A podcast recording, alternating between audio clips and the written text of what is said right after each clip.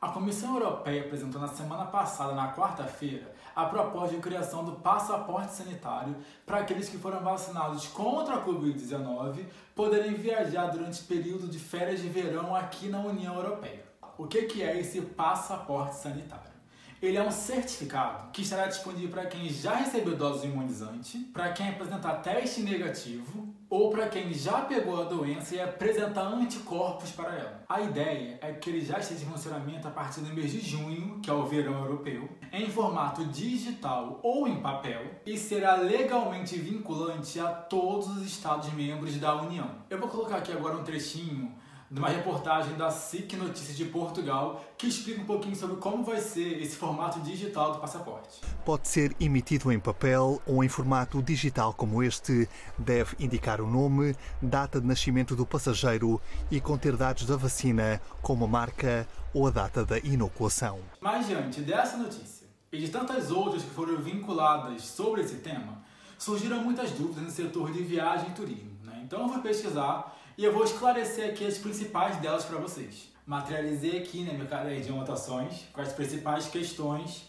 que eu vou falar aqui com vocês, para não esquecer de nada. A primeira delas, né, a mais comum, é quem pode obter esse passaporte de vacinação.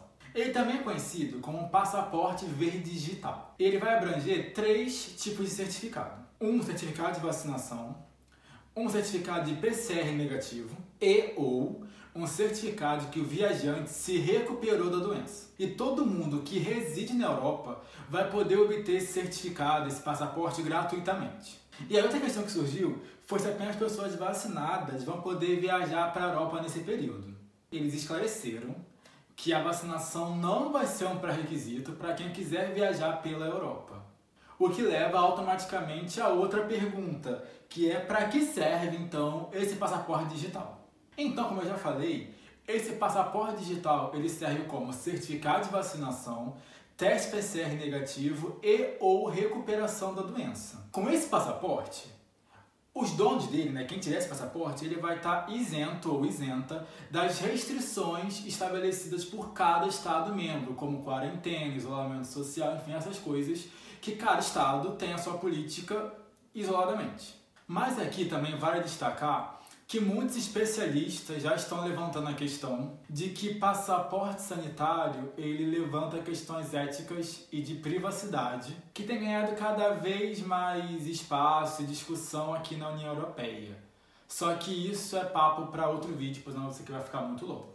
A outra questão que foi uma dúvida principalmente para quem não reside na Europa, né, pessoal do Brasil, era se o passaporte ele vai estar disponível também para estados e países não membros da União Europeia. Atualmente, né, as viagens não essenciais para países membros da União Europeia, elas estão restritas a países terceiros, exceto para um número muito limitado de países. Ou seja, para esse número muito limitado de países, desde que eles atendam também as questões lá de PCR, enfim, as, os requisitos mínimos para o passaporte, eles também vão poder emiti-los. Mas como eles são um número muito restrito de países ainda, é eu não considero que faça uma grande diferença para que países não membros da União Europeia tenham certificado. Então a resposta para essa pergunta é: ele pode ser, mas ele não é relevante ainda para países não membros para viajar pela Europa. Para a Europa até porque não pode, né? Porque está restrito. Vocês entenderam, né? Acho que ficou claro.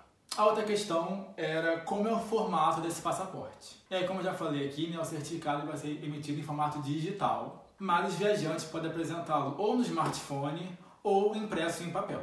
A outra questão era sobre a validade, né? Qual é a validade do passaporte digital, passaporte verde, passaporte sanitário.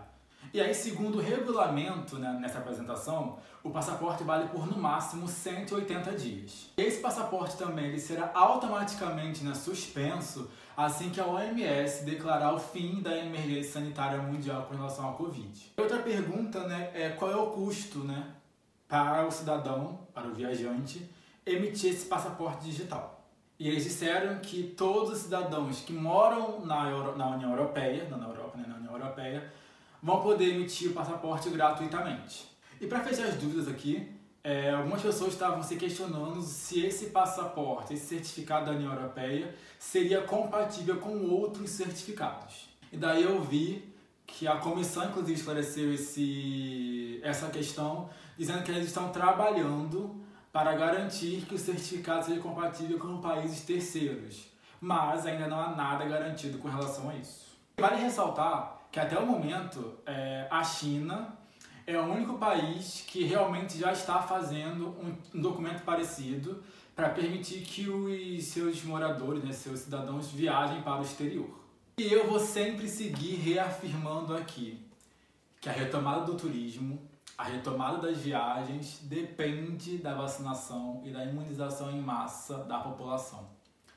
Então, pesquisem sobre o tema, cobrem dos governantes, cobrem das autoridades locais e lutem pelos direitos de vocês. É isso. Logo, logo eu volto com mais novo para vocês. Beijo!